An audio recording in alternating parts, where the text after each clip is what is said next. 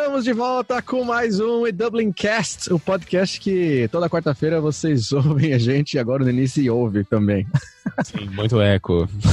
Bom dia. Tô parecendo a mina do sanduíche agora, porque eu falo e ouço minha própria voz aqui. O tá do meu lado hoje. Diretamente da Irlanda, como prometido no último podcast. Olha, é verdade. E hoje a gente tem convidados aqui. Quem tá aqui com a gente hoje? Oi, aqui é a Vanessa. Eu sou um, gerente do time de suporte na empresa HubSpot. Tudo bom, pessoal? Oi, tudo bom? Olá, gente. Meu nome é Meg Moraes. Uh, eu sou Team Lead uh, numa empresa de social media na Irlanda.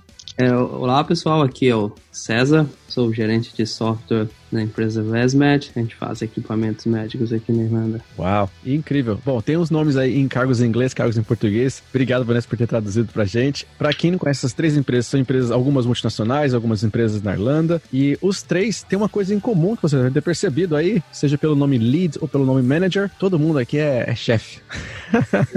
Deu certo falar isso? Tá certo, tá certo. É quem manda o negócio aí, o negócio. Fica Bye.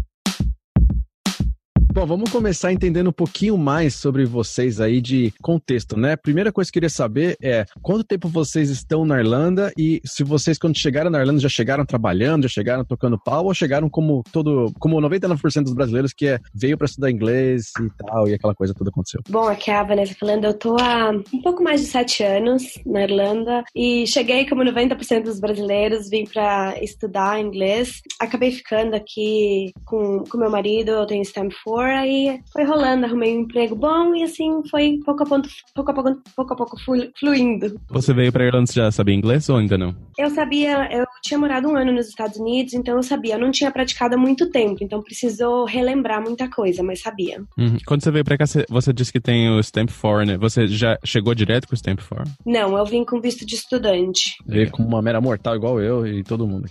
Exatamente. que é a Meg, eu tô morando na Irlanda agora em agosto, vai fazer oito anos. E uh, parece brincadeira, mas eu vim somente para estudar inglês por seis meses e desde então eu nunca mais fui embora.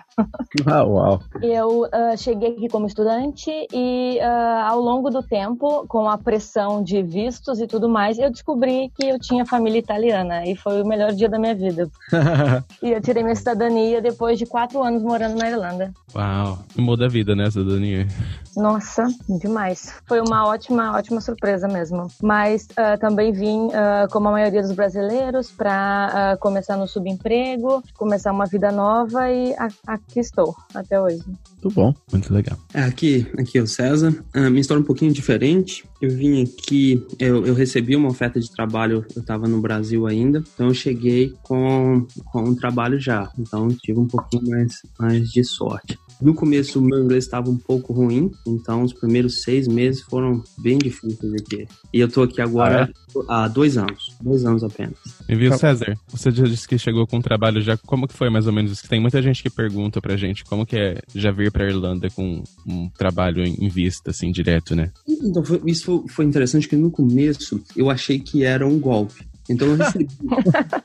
eu achei que era um golpe, sinceramente. Só eu estava trabalhando no Brasil, é, nessa época eu trabalhava, eu sou mineiro, mas eu trabalhava no Rio de Janeiro, e eu recebi um contato pelo LinkedIn, uma empresa de recrutamento aqui da Irlanda. Eu conhecia quase nada sobre a Irlanda e não estava procurando de fato é, mudar para fora do Brasil. E aí eu recebi uma mensagem ingênua sempre falando: é, Você tem interesse em se mudar, trabalhar na Irlanda? Eu falei: Ah, tem. E aí fomos conversando, uma, duas, três, algumas entrevistas por Skype, até que eu fiz mais algumas entrevistas com a empresa daqui e eventualmente eu recebi a oferta de trabalho. Mas no começo eu achei que era um golpe. Até o dia que eu vim fazer a entrevista física aqui, eu ainda contei para minha esposa: Ó, vai me monitorando aí no iPhone para você ver é, a minha localização, porque vai que é alguém querendo os meus rins. Então, pelo menos você sabe aonde eu perdi meus rins, aonde o pessoal roubou meus órgãos.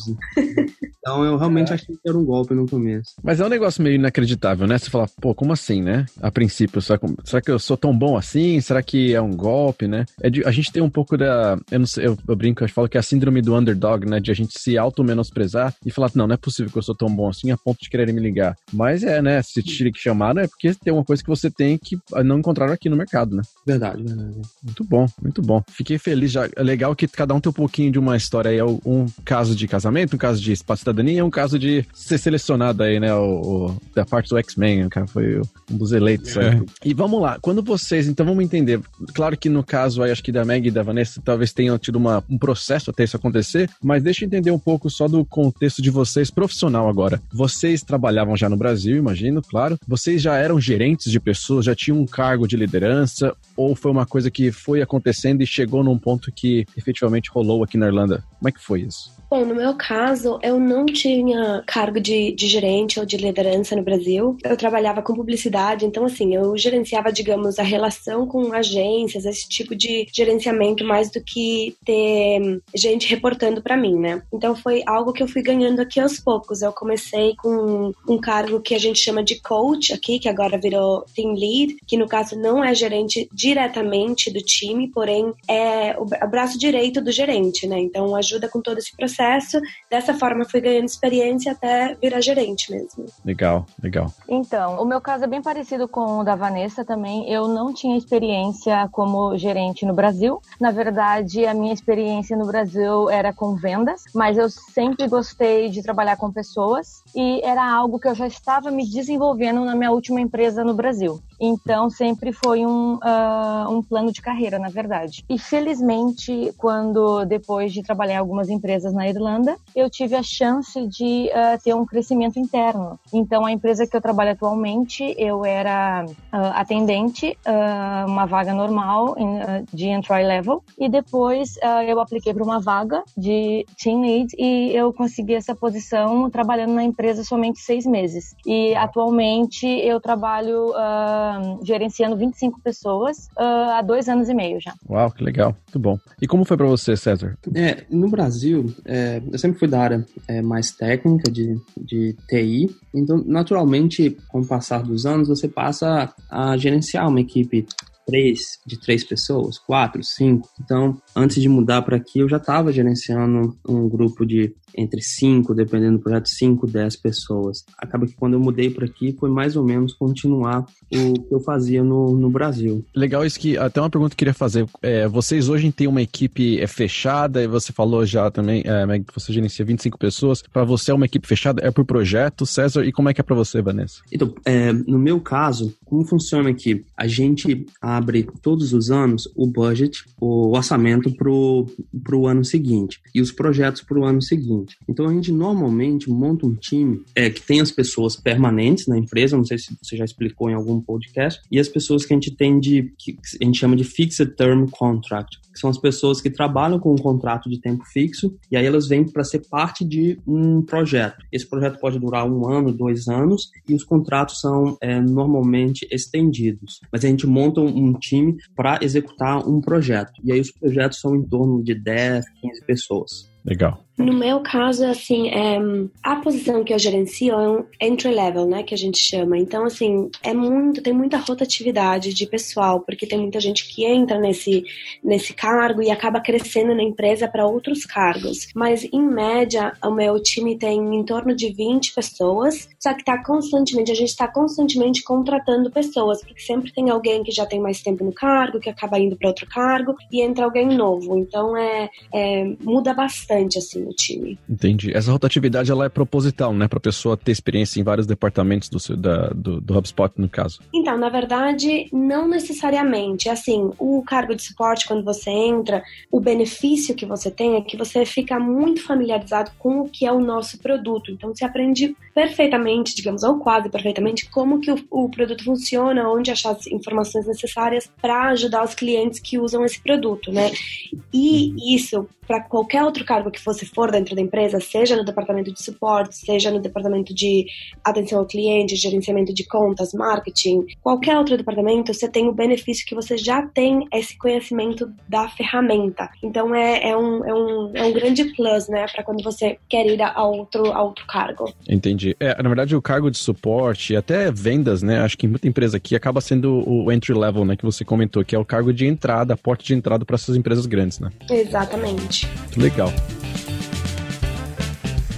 E vamos entender um pouco mais agora, entendi agora um pouquinho mais de cada um de vocês, da, da história, como é que é o tamanho da equipe, dar um pouquinho de contexto, que é bem legal. Quero entender mais como é que é ser um gerente, liderar pessoas ou liderar equipes aqui na Irlanda. Primeira coisa que quero entender é, muda do que vocês estavam acostumados, sendo, sendo gerentes ou sendo gerenciados né, no Brasil, mas muda como é ser gerente aqui? O que você tem que se preocupar aqui, às vezes a questão cultural ou não? É uma boa pergunta essa. Na verdade, assim, no meu ponto de vista, tem aspectos que mudam, mas não é algo, assim, muito diferente. No geral, o principal fator de gerenciar pessoas aqui é o meu time está composto de várias nacionalidades. Então, é essa abertura a tentar entender as diferenças culturais que você tem dentro do seu time para criar um ambiente que é um ambiente onde as pessoas se sentem seguras para expressar os pensamentos, as ideias, as dificuldades que podem estar tendo e ter esse relacionamento saudável dentro do time. Às vezes, dependendo da, da, da cultura ou do, do background da pessoa, são pessoas que são mais fechadas, são pessoas que são mais brincalhonas, são pessoas que são mais extrovertidas, é, personalidades diferentes, têm culturas diferentes e é entender um pouco disso para gerar um ambiente saudável dentro da empresa. Igual com o relacionamento de gerente de one-on-one, -on -one, que no caso, por exemplo, se você tem uma pessoa que é muito aberta a feedback, é bem, bem tranquilo, você sabe como trabalhar com essa pessoa. Mas tem pessoas que recebem feedback de forma diferente, então é mais do que a diferença de Brasil e Irlanda, é a diferença de pessoa a pessoa. É entender como trabalhar diretamente com essa pessoa que você está liderando. Você acha que tem alguma dificuldade de idioma, assim, no seu caso, ou do, no, do pessoal? Por exemplo, o César disse que chegou sem inglês e hoje já lidera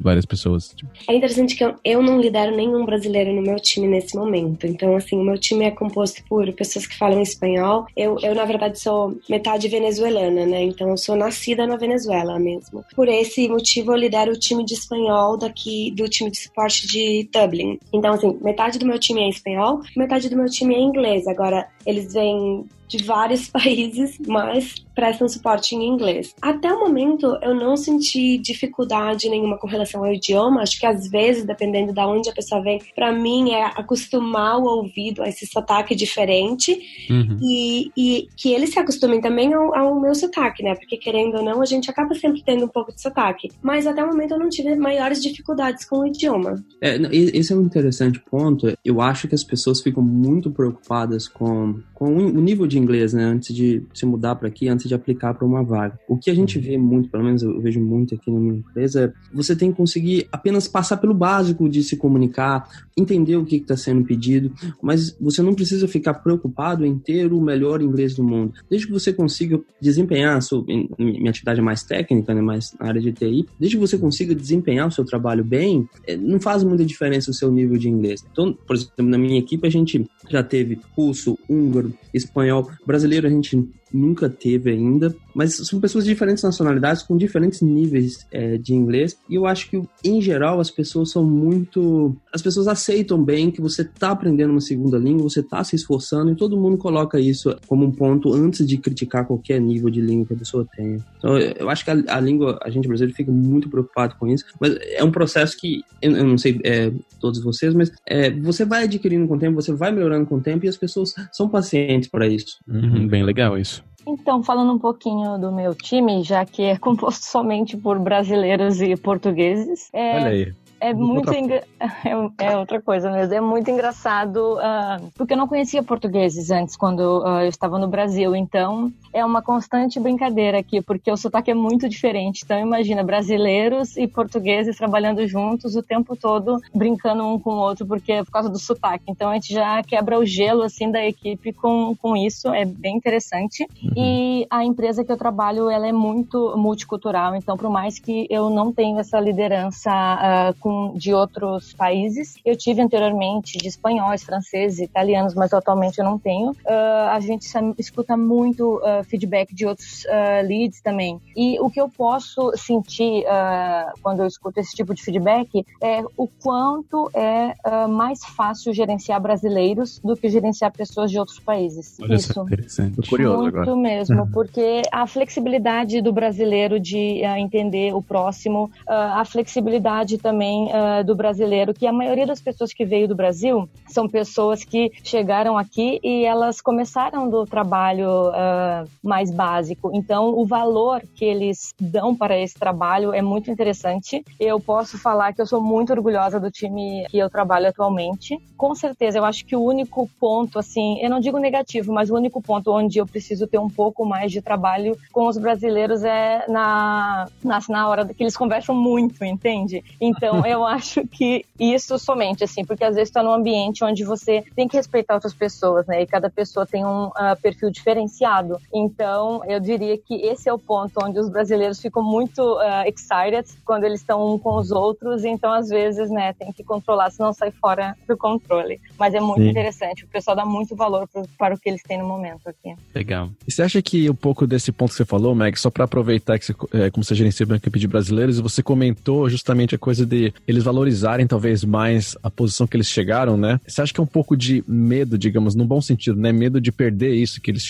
o que eles alcançaram, o que eles tiveram, diferente de um europeu que às vezes não tem essa preocupação, talvez não tenha esse apego tão grande com o cargo em si? É, pode ser um pouco de medo, mas também é aquele sonho de que se você der o seu melhor no trabalho, você pode crescer muito mais. Então, é, é um pouquinho de medo e um pouquinho também de a vontade de crescer dentro da empresa, sabe? Legal. É, Meg, esse, esse, é um bom ponto. E eu acho que é cultural nosso. É, eu lembro quando eu cheguei aqui, trabalhava mais do que as oito horas que a gente inicialmente deveria trabalhar. E depois de um, dois, três meses, meu chefe chefe me chamou e conversou comigo: olha, César, você não pode ficar trabalhando muito mais tarde do que as outras pessoas. As pessoas não vão embora porque você está aqui. Então, tenta balancear melhor a sua carga de trabalho. Eu, eu acho que a gente brasileiro tende a trabalhar mais e ser mais engajado com a empresa do que a média a média é. Então, assim, eu acho que é, é uma característica do brasileiro não só porque tem um sonho, mas é porque a gente é engajado com as coisas que a gente faz. Eu acho que é uma personagem do brasileiro e as pessoas, eu acho, cada vez mais estão vendo isso aqui na, na, na Irlanda. Ótimo ponto isso daí. É, eu lembro de justamente você falou no começo, quando eu entrei na primeira empresa, eu entrava com visto de estudante e eu acabava chegando bem mais cedo porque eu tinha que estudar sobre o que tinha que ser feito e eu ficava com medo de, às vezes, não entender pelo inglês, então eu sabia que eu era um pouco mais devagar naturalmente, né, por não ter um inglês é, fluente. Então eu ficava chegando mais cedo para estudar o que eu tinha que fazer, meio que meu briefing do que eu tinha que fazer e tal. E aí é isso um pouco desse ponto, assim, de tipo, fica estranho para as pessoas falar, por que ele tá chegando mais cedo se ele tem que começar, sei lá, às nove da manhã? Por que ele tá chegando às sete e meia, sabe? Acho que também é uma coisa muito é, da nossa cultura. Acho que a gente tá acostumado, eu lembro, por exemplo, no Brasil, de ficar até muito mais tarde no escritório, fazendo coisas acabando, sei lá, uhum. é, reportes que tinha que fazer. E aqui a cultura é diferente. Se o seu horário é das nove às cinco, o pessoal vai ficar das nove às cinco. É muito engraçado, né? Que no começo é. até eu estranhava, falava, gente, o pessoal vai embora super cedo do escritório, né? Mas acho que porque eu estava acostumada a outra experiência no Brasil. E não é que eles estão indo embora muito cedo, é que eles estão indo embora cumprindo o horário deles e daí eles saem para aproveitar no verão que o sol tá até mais tarde, curtir um pouco com a família, né? E eu acho que esse ponto é, é pela minha experiência até o momento, acho que é um pouco das duas coisas. O que a Meg falou é muito, é muito evidente com, com brasileiros e com outras pessoas que vêm desse mesmo, desse mesmo background, chegam aqui talvez com empregos mais temporários, né, para ganhar experiência no inglês. Quando conseguem chegar numa empresa maior, uma empresa que podem construir um plano de carreira, existe um, um, uma vontade de batalhar para poder crescer nessa empresa, porque é uma grande conquista, né? Então acho que é uma uhum. mistura um pouco das, das duas coisas, na minha opinião. Eu vou levantar um, uma bola aqui para vocês podem discordar ou concordar e talvez seja um ponto de polêmica ou não para algumas pessoas. Essa coisa do horário, né? Você cumprir um horário e deu o horário você vai embora, né? Que eu achava que era uma coisa do irlandês, mas percebi que é da Europa como um todo, né? Muita empresa, muita gente que trabalha até em Londres, que é uma, uma megalópole em comparado à Irlanda, eles têm essa coisa de seis horas da tarde, acabou, caiu a caneta, vai embora. Mas, é uma coisa que eu percebi trabalhando aqui, vai fazer uns anos agora, é que eu vejo eles como mais eficientes. Eles não perdem muito tempo fazendo coisas pessoais durante o dia. Então, é, eu tô generalizando aqui, comparando com brasileiros, né? Mas vocês acham que acontece um pouco disso? A gente trabalha até tarde no Brasil porque às vezes a gente tá lá batendo papo demais, a gente tá vendo uma mensagenzinha no Instagram, vendo um negócio no WhatsApp e te distrai muito mais e por isso a gente não é tão eficiente. Essa pergunta é bem difícil. Aqui também pensando. Vocês entendem esse ponto de, assim, eles acabam mais cedo o trabalho, deu o horário deles, vão aproveitar, mas eu acho que é um pouco de, assim, eles sabem aproveitar esse, esse horário que eles estão de trabalho para trabalhar. Eles não ficam de papinho e não sei o quê. E acho que é um pouco que você conversou, até comentou também, Maggie. E, e falando assim, claro, é, a gente tá generalizando, né? Tem, tem N exceções para tudo. Mas acho que como gerente de pessoas, vocês talvez observem mais isso, né? Será que a pessoa se distrai demais? Será que o brasileiro se distrai mais? Será que o irlandês ou o, o estrangeiro, né? O europeu como geral, é mais é, focado na hora do trabalho de trabalhar, para a hora que acabar ele vai embora mesmo, não fica até tarde? Eu acho que, na minha opinião, tem dois pontos. Pode ser sim que o brasileiro ele seja um pouco desfocado às vezes ao longo do dia. Eu vejo muito o europeu super focado no trabalho, mas também o que eu vejo no meu time é que os brasileiros eles trabalham muito rápido. Então, se eu tenho uma meta para que precisa ser feita durante o dia, eu tenho pessoas no meu time que às vezes eles vão atingir essa meta com 80% do tempo. Então, esse tempo extra que talvez eles ficariam fazendo outras coisas é porque eles foram talvez mais ágeis uh, durante o trabalho. Eu acho que o brasileiro tem esse jeitinho de uh, ser um pouco mais ágil, sabe, assim, uh, no seu dia a dia no trabalho. Eu não vejo tanto assim na minha equipe pessoas que ficam assim o tempo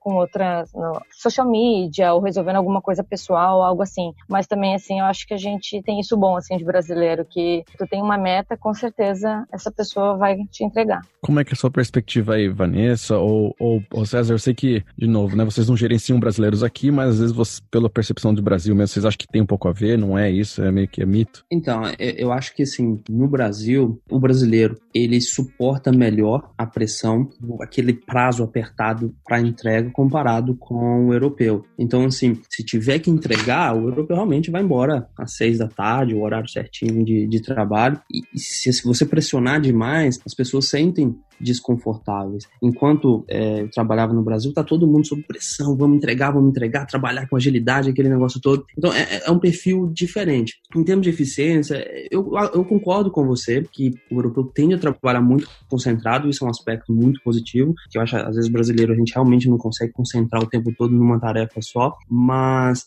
eu acho que o mix aqui é bom. Então essa mistura de ter o europeu com esse estilo e ter o brasileiro que aguenta a pressão, que vai com agilidade, eu acho isso muito bom. Os dois juntos, eu acho que se complementam. É, eu acho que, é, na minha opinião, o, o, brasileiro, eu concordo com a Mega, acho que ele, quando ele foca para fazer, mesmo que seja por um curto período de tempo, ele vai focar e vai fazer e vai fazer bem feito. Aí vai ter um break onde pode ser que se distraia, pode ser que, que, que, não esteja tão focado no trabalho, mas eu não acredito que isso acaba atrapalhando o desempenho, por exemplo, ou o fato de ficar mais, é, mais tempo no escritório. Mas eu acho saudável que aqui, querendo ou não, pela cultura daqui que a gente estava falando, né, que o europeu gosta de sair no horário e, e, faz o trabalho durante o horário de trabalho, depois saiu da empresa, acabou, é, é a hora pessoal. Eu acho que o brasileiro acaba também sentindo um pouco dessa pressão de eu vou entrar nesse ritmo também, porque você tá num ambiente que incentiva isso, né? Então acaba que, que você acaba sendo mais eficiente durante seu horário de trabalho. Então eu, eu não acredito muito que tenha, que tenha muito de distração ou ineficiência do, do no, no brasileiro como geral. Muito bom, bons pontos. Acho, acho válido todos os pontos. Eu acho que faz sentido. Tem coisa que, é que a gente comenta, né? Às vezes a percepção, às vezes é um pouco do a síndrome do underdog. A gente fala, ah, a gente se distrai demais talvez a única coisa que seja diferente culturalmente que eu tenha percebido seja o almoço mais prolongado, talvez. Mas, de novo, né? O que vocês falaram. Se a pessoa tá fazendo o trabalho dela, executando no tempo que ela tem lá pra executar, não tem por que não ter o break dela. E às vezes achar uma coisa, é uma necessidade social que a gente tem, né? Que o fato de trabalhar num, num lugar com outras pessoas, acho que traz essa, essa, esse interesse de querer se engajar socialmente, né, com outras pessoas também. Com certeza. E eu também acredito que, que existe muito do esse tempo que você tem para almoçar, para se distrair, para conversar, você volta com mais energia energia e mais foco depois para continuar seu trabalho. Então, eu vejo sempre como um ponto positivo. Você precisa ter breaks durante o seu dia para se recarregar as energias. Eu acho que é uma coisa bem legal que é um ponto, eu sei que sai um pouco aí do, do, do nosso tema geral, mas eu lembro de, pô, eu não fumo, né? E eu lembro de quem fumava lá nas empresas que eu trabalhei e tal, sempre tinha esse break aí duas vezes por dia pelo menos, né? Uma de manhã, umas 10 da manhã e depois depois do almoço, assim, para aquela fumadinha de cigarro da, da tarde. E eu não fazia isso, mas eu ia jogar FIFA com, com o pessoal e, e aí tinha gente que olhava com a cara estranha? Pô, você tá de jogar FIFA no meio do dia da semana, no meio do, do expediente, que é jogar videogame, né? Mas é um pouco disso, né? Tipo, eu não tô, eu tô deixando, eu não tô usando meu tempo do cigarro, que eu não fumo, mas tô me distraindo, tô quebrando um pouco minha, minha rotina ali do trabalho para ter uma distração, para né, esfriar um pouco, pensar em outra coisa, dar uma relaxada. E faz parte, né? Acho que a gente fica um pouco de medo disso, mas faz parte, né? Com certeza. E dependendo da empresa também, uh, por exemplo, assim, aqui nós trabalhamos com conteúdo bem pesado. Então, a empresa cada vez está preocupada com uh, o well-being do funcionário. Então, é muito legal porque nós oferecemos yoga, eles têm meetings que eles podem uh, desenhar, quer falar um pouco do que está acontecendo no seu dia a dia, vamos fazer um karaokê. Então, cada vez mais eu sinto isso, que as empresas estão preocupadas em trazer um pouco esse, essa parte do break do funcionário ser algo que realmente você vai esquecer do trabalho. Porque é difícil você esquecer do trabalho no break porque você está dentro do trabalho. Então, eu hum. acho que essa é a preocupação também das empresas em uh, criar atividades para que o funcionário possa realmente uh, voltar com mais um potencial, assim, para digamos, para segundo turno, né, da parte de trabalho. Eu lembro quando eu cheguei aqui nessa empresa, eu só tinha visto assim, esse tipo de preocupação em empresas muito grandes como Google, Facebook, mas é, é justamente essa preocupação pela saúde mental do funcionário, né? Eles oferecem muito aqui, mas o, o trabalho que você tem que fazer é bem exigente também, né? Então é para ter um equilíbrio. É, imagina aí num escritório, eu lembro falando assim para os meus pais, que não é da época deles, né? Falando, uhum. ah, é, porque lá no escritório tem, tem cerveja, tem vinho, e eles ficando chocados. Tipo, como assim? Tem cerveja à vontade para os funcionários? Eu falo, é, mas ao mesmo tempo tem uma exigência muito grande de você usar com responsabilidade as coisas que o, que o trabalho está te dando. Essa, essa preocupação pela saúde mental, esse tipo de exercício físico, de espaço para é, fazer exercícios mentais, meditação, esse tipo de incentivo, acho que está virando cada vez mais comum. Mas eu acho que também o mercado, no geral, está ficando muito mais exigente. Então tem que tentar balancear as duas coisas para ter funcionários que são mais produtivos, mais eficientes. Exato. É, tem um. Bom, quem viu meu vídeo que eu falei sobre a minha série do Dropbox entendeu que eu cheguei no extremo desses benefícios todos e barra exigências, né? Então, deu um, deu um burnout ali. Mas rola. É verdade, com certeza. Eu vou mudar um pouco aqui, eu vou shift gear a little bit aqui, vou mudar a nossa marcha aqui. Eu acho engraçado o americano falar shift gear se eles têm carro tudo automático lá. Mas. Ai, meu Deus. Pois é. Mas eu quero falar um pouquinho de, de contratações, né? Primeiro entender, vocês contratam pessoas, fazem parte do processo de contratação, de entrevistas, de montar job specs, em, em que nível isso? Porque aí eu vou seguir com as perguntas depois disso. É, sim, para responder a pergunta, sim, eu faço parte uhum. do, do todo o processo de contratação, sendo para o meu time direto ou para os outros times de suporte. Tem mais dois times de suporte aqui no escritório de Dublin. E hum, depende se é uma pessoa que vai estar diretamente no meu time time, sou eu quem toma a decisão se a pessoa será contratada ou não. Se é alguém que vai estar num dos outros dois times, no caso, a gente sempre faz uma combinação de entrevistas e faz um debrief, né, para falar sobre o candidato, que às vezes pode surgir uma dúvida em alguma das entrevistas, mas algum outro entrevistador teve um, uma conversa parecida e pode responder algumas dúvidas que ficaram da sua entrevista. Então, o, o processo é bastante, a gente tenta ser muito rápido, né, porque acho que não tem nada pior do você ficar nessas entrevistas eternas, com aquela ansiedade de saber o que está acontecendo, mas ao mesmo tempo a gente também quer ter certeza de que a empresa é aquilo que o candidato está procurando e que o candidato é aquilo que a empresa está procurando. Vocês também contratam, Meg e César? Sim, sim, também faço parte do, uh, do processo. Na verdade, eu participo do processo uh, externo da empresa e também o interno. Então é, é muito interessante, assim, o interno principalmente, porque porque você já tem um emprego, então você está tentando dar um passo na sua carreira, então eu acho que é muito mais prazeroso para mim assim. Mas uh, essa parte externa, eu necessariamente eles não tentam me enviar no dia porque somente vai ter brasileiros ou algo assim. Isso é independente dos candidatos. Então eu entrevisto pessoas para qualquer time. E nós trabalhamos com mais de 20 países aqui, então é uma surpresa, na verdade, para mim. Legal. Na área de TI, eu também participo da contratação. Basicamente, a gente tem dois canais de contratação. Um são as empresas de recrutamento, então, quando eu fui contratado foi por uma empresa de recrutamento. E o segundo canal é, são sites Irish Jobs, que ou o LinkedIn, que o próprio, o próprio candidato se aplica à vaga. Aí a gente analisa esses currículos aqui e convida essa pessoa para fazer entrevista. Mas são basicamente esses dois canais que a gente utiliza aqui. Legal. Deixa eu fazer algumas perguntas, então, um pouco mais relacionadas ao processo como um todo, que é para desmistificar algum, algumas coisas. Porque vocês três, eles, vocês não são recrutadores, vocês são ou hiring managers, né, que são os contratantes mesmo, as pessoas que serão os futuros chefes dessas pessoas, ou parte de um painel que vai entrevistar para outras equipes. Então, vocês estão num papel diferente de um recrutador, é o que torna com que a, a, o que vocês vão analisar da, desses candidatos é muito diferente do que o recrutador analisa no geral. É, a primeira pergunta que eu tenho em relação a isso é: vocês recebem já filtrado já uma lista de currículos para analisar? Vocês nem recebem currículos para analisar, já vem direto a lista de candidatos para serem entrevistados?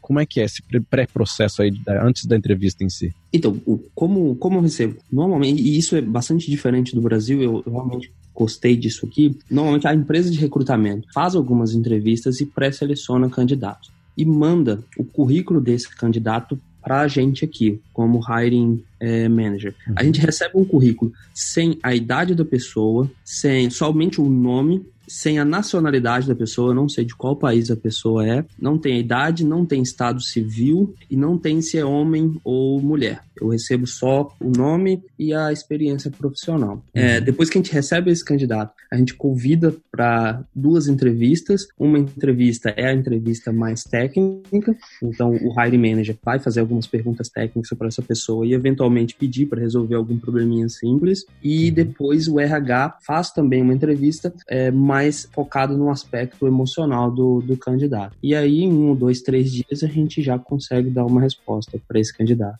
Legal. No meu caso, a gente trabalha muito próximo com o time de recrutamento interno da empresa, né? A gente faz todo, todo o recrutamento internamente. Eu não recebo os currículos, eu já recebo esse, o candidato que chega até a primeira entrevista pelo telefone com o manager, isso pode ser comigo diretamente ou com algum dos meus colegas. Ele já passou por uma pré-entrevista com o recrutador. Então, chega até essa entrevista pelo telefone e se o candidato vai bem, né? Passa essa entrevista, vem para uma outra fase que são três entrevistas pessoalmente na empresa, onde você é, faz a entrevista, pode ser com o gerente que vai ser o seu futuro gerente e outras duas pessoas do time também. Então, não recebemos diretamente o currículo, já vem, já vem filtrado. Em alguns casos, o que acontece é a gente tem, é, em alguns momentos, quando a gente tem um grande volume de aplicantes, a gente tem também um teste que é em formato de vídeo. Então, a, o candidato grava um vídeo respondendo algumas perguntas e esse vídeo geralmente é analisado pelo recrutador. Se o volume está muito alto, pode ser que a gente ajude a fazer filtro desse vídeo, mas geralmente já chega diretamente o candidato até a gente. Legal,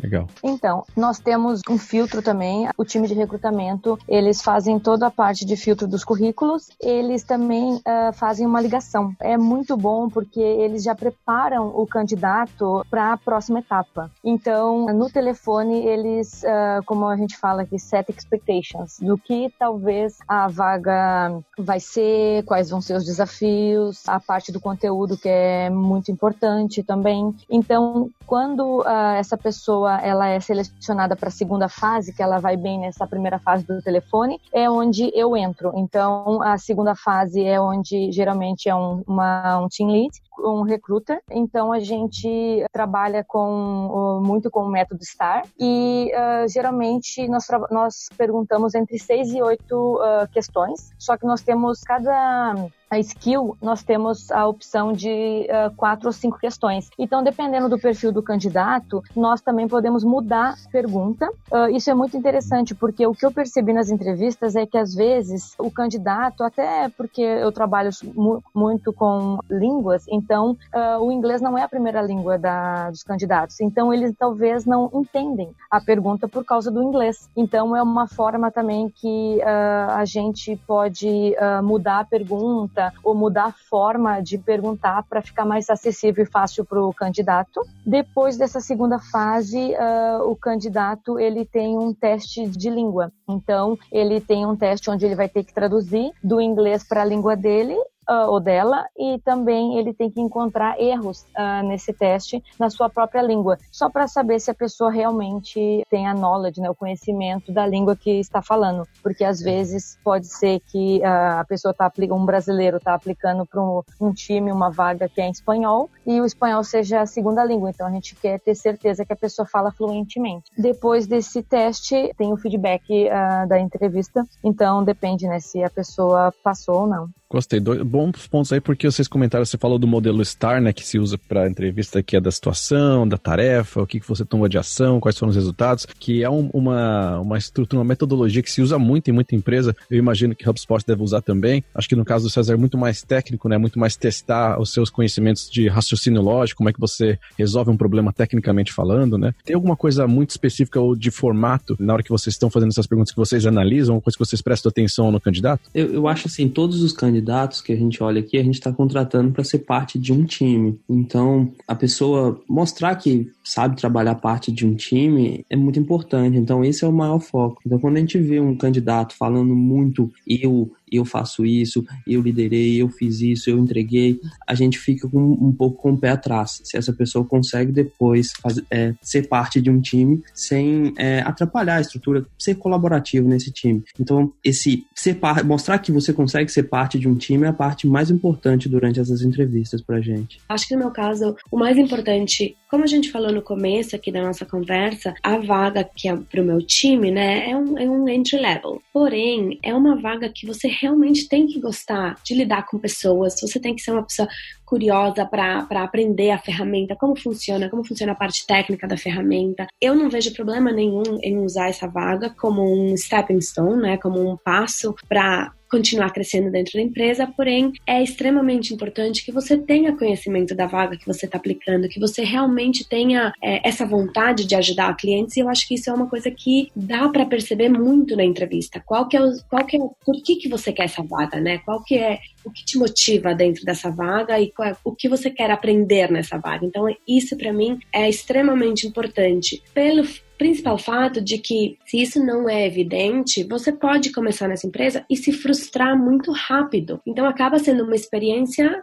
ruim, né, para o candidato e para a empresa também, porque é um investimento que é feito num funcionário que acaba não, não progredindo porque acaba se frustrando muito rápido no que é a vaga que vai ter que fazer no dia a dia. E a parte da equipe também, aqui na HubSpot, eles têm, a gente tem um, um dos slides do, da cultura da empresa que fala sobre hard, né, que as pessoas têm que ter hard, que é ser é, empatético, ser humble, é, se adaptar facilmente às situações, é, ser transparente. Então, a gente tenta analisar todo esse aspecto da cultura da empresa, se o candidato combina, né, também é, está dentro dessa cultura, para se adaptar também ao que como, como funciona a empresa. Então esses são os dois aspectos assim que a gente procura muito nos nossos candidatos. Legal, legal. Gostei dos dois, dos dois pontos. Eu achei legal também essa é, que vocês comentaram da de não ser necessariamente o hard skill, né, que a gente não é você necessariamente conhecer o HubSpot, por exemplo, ou conhecer alguma coisa tecnicamente, é muito mais como você trabalha em equipe, como você colabora, como você se enquadra na cultura da empresa, se você tem esse potencial, essa paixão, né, pela, pelo, pelo que você está fazendo, independente se é uma coisa nova para você. Acho que tudo isso faz muito sentido mesmo. Uma pergunta, acho que é mais para você, Vanessa, porque você falou aqui muita gente que é entry level, que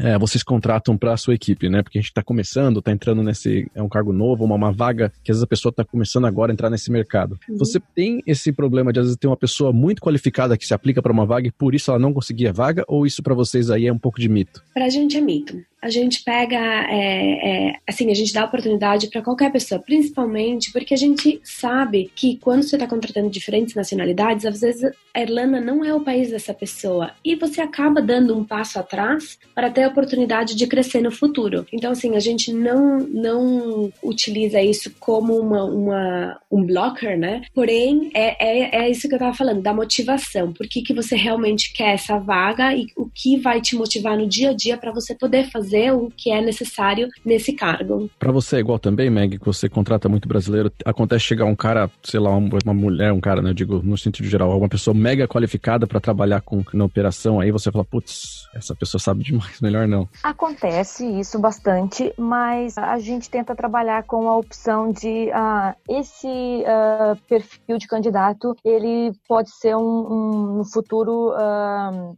por exemplo, nós temos algumas vagas internas que pessoas que trabalham com qualidade, pessoas que são coaches, pessoas que são assistentes do team lead, pessoas que uh, são team lead. Então, eu acho que é uma forma da gente eh, ver o potencial dessa pessoa dentro da empresa no futuro. Então, isso não impede se a pessoa, como a Vanessa mesmo falou, dá um passo para trás, porque se ela se dedicar a mostrar o seu melhor nessas uh, vagas de uh, nível de iniciante, com certeza essa pessoa vai ter muita oportunidade dentro da, da empresa também. Legal. Ah, só para adicionar mais uma coisa, do uma, uma coisa que é muito interessante, às vezes a gente tem esse, é, identifica esse potencial no candidato, mas não necessariamente é o, a vaga certa é o suporte. Então a gente trabalha internamente com, com o nosso recrutador e recrutadores de outros cargos para tentar indicar essa pessoa internamente, falar, olha, esse candidato é excelente, seria uma excelente adição para a empresa, porém a vaga de suporte não é necessariamente a, a melhor opção para esta pessoa. Porém, é, a vaga X ou qualquer outra vaga poderia ser interessante. E a gente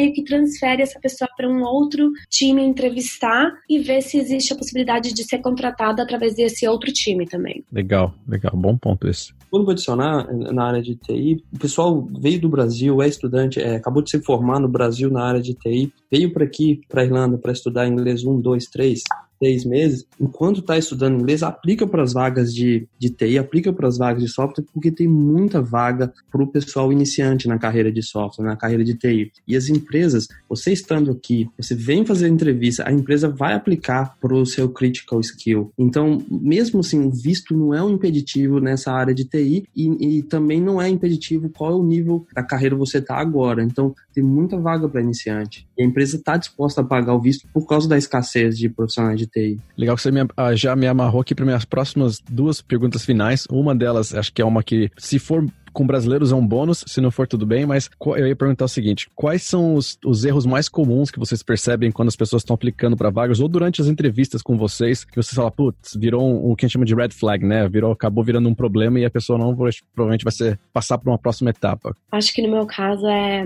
justamente o que eu estava falando antes. Às vezes as pessoas demonstram muita, muita empolgação, muita conhecimento da empresa no geral, porém nada da vaga para onde eles estão aplicando. Isso para mim é um, é um red flag, porque querendo ou não, realmente você vai ser parte da empresa, mas o seu dia a dia vai ser dentro daquela vaga que você está aplicando. E se você não sabe por que, que você está aplicando, você não tem nenhum tipo de interesse em trabalhar com cliente ou de aprender a ferramenta, as chances de você ser successful né, no, no na vaga é, é bem difícil, porque você acaba ficando desmotivado. É bem engraçado uh, isso, porque eu lembro de uma entrevista que eu fiz que geralmente a primeira pergunta é por que você aplicou aplicou para vaga, o que você acha de interessante da empresa, da vaga, e o candidato falou assim: na verdade, eu não tive tempo para ler sobre a vaga.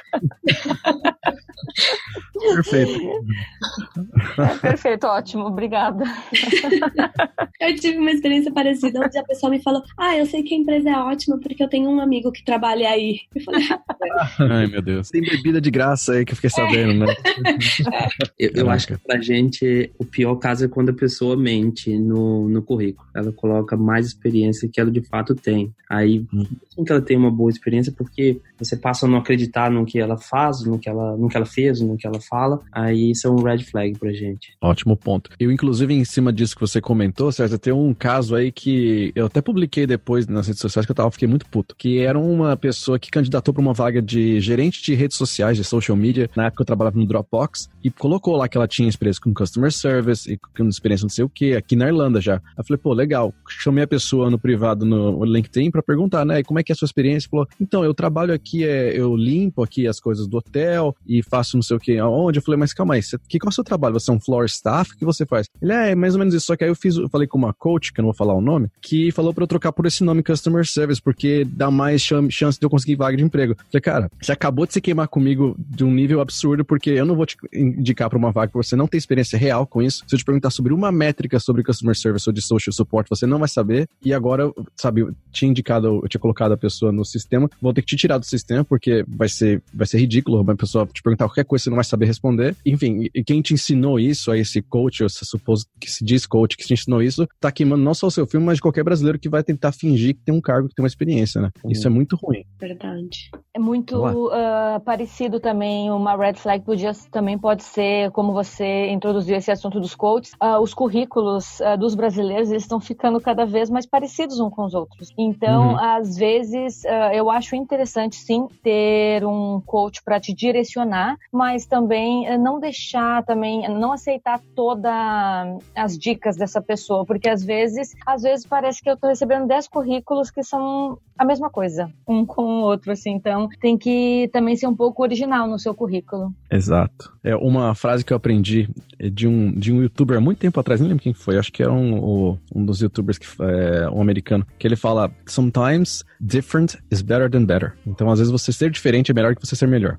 É, e é um, justamente nesse ponto, né? Ter, todo mundo tem um currículo muito igual, você cai no mesmice, mesmo que você tenha um diferencial ali que às vezes não está apresentado porque você colocou a informação de uma forma muito parecida. Pra gente encerrar, que eu sei que a gente tá no tempo aqui, eu queria só deixar aberto para vocês duas coisas. Que dica que vocês dão para quem tá, né, nessa busca de emprego, quem quer tentar ir trabalhar com vocês, conseguir uma vaga tão desejada dos sonhos, ser liberado por um de vocês? E se você quiser deixar algum contato, alguma informação também, pode deixar. A primeira coisa que eu vou falar é não desista. Se você vai e entrevista para uma vaga e não deu certo a primeira vez, te deram feedback, tome ações nesse feedback, vá atrás de ganhar mais experiência ou de continuar aprendendo e aplica de novo. Se essa é a vaga que você quer, não desista, porque acontece muito e eu vi muito já acontecendo para as pessoas no meu time de que aplicaram duas vezes antes de entrar, às vezes até três vezes. Então, sempre, às vezes a gente fica com esse receio de não, mas eles já me rejeitaram, não vão me aceitar de novo. Isso é um mito. Vá atrás que você consegue. Super concordo com a, a Vanessa e também se prepara antes da entrevista. Às vezes, porque também não é a nossa língua, o, nossa primeira língua, o inglês, às vezes talvez você, ah, eu tenho experiência com customer service, eu tenho experiência com pessoas no Brasil, então eu vou ter os exemplos, não vai ser difícil. Mas quando você está sendo entrevistado em inglês, uma palavra diferente às vezes não vem na tua cabeça algo e você não consegue se explicar como você deveria para conquistar o recrutador. Então, uh, eu acho que a preparação é muito importante. Como nós falamos antes do método STAR, o método STAR é uma forma onde uh, o candidato vai ter certeza que ele vai responder a pergunta por completo e o recrutador vai uh, alcançar uh, as respostas que gostaria de escutar. É muito importante o método STAR. Então, cada vez eu vejo que as pessoas não se preparam para a entrevista. Então, se você se sinta-se livre para contratar uma pessoa no LinkedIn ou uma pessoa que você admira, que poderia talvez ser um mentor para você durante esse processo que você está se preparando. Então, uh, não tenha medo de pedir ajuda, de arriscar e se preparar. Eu acho que isso se torna o candidato muito mais confidente na hora da entrevista. Nossa, com certeza. Eu acho que parte dessa preparação, um ponto muito importante, é pensar em, em exemplos reais que você possa falar. Que às vezes falar da teoria, todo mundo pode falar da teoria de como você reagiria em alguma situação, mas você linkar isso com, com exemplos que você já passou ou que você pode relacionar para a pergunta que está sendo feita é extremamente importante. É, a, a, minha, a minha dica é para a pessoa realmente, é, seguindo a mesma linha, aplicar aplicar para todas as vagas, entrar nos sites de vagas de emprego, aplicar, não desistir. Ah, deu, deu ruim nessa, nessa entrevista aqui. Ir para a próxima e continuar aplicando, independente do nível de carreira que a pessoa está agora. Eu acho assim, tem uma escassez de profissionais aqui. Se você pesquisar, se você entrar no site, vai ter alguma vaga com o seu perfil. E aí continua aplicando, seja persistente. Excelentes pontos, eu concordo 100%. Inclusive, essa questão de você se reaplicar, às vezes você é rechamado, às vezes, como a Vanessa falou também, às vezes eles indicam você para uma outra vaga interna mesmo, porque você tem um potencial grande, mas não para aquela vaga em específico. É, então, o mercado tá aí, tá aberto. Adorei as dicas, sensacional. Obrigado pelo tempo de vocês aí, que a gente ficou um pouquinho até mais do que o tempo que é, combinamos. E obrigado por ter é, tolerado aí, excelente. Como, bom, como os bons gerentes de vocês são, foram flexíveis. Muito obrigada a vocês também pelo tempo. Foi ótimo. Muito legal, gente. A gente vai se falando então. E é isso, gente. Vamos, se vocês tiverem algum comentário, alguma dúvida, quiserem saber um pouquinho mais sobre essa área, quiserem mandar mais coisas, tá aqui o nosso WhatsApp para vocês mandarem as suas perguntas, se quiserem mandar feedback. 353 89 946 0731. Repetindo, 353 89 946 0731. E é isso, gente. Brigadão de novo e bom dia para vocês. Um abraço. Obrigada. Tchau, tchau, gente. Tchau, Bom tchau. dia.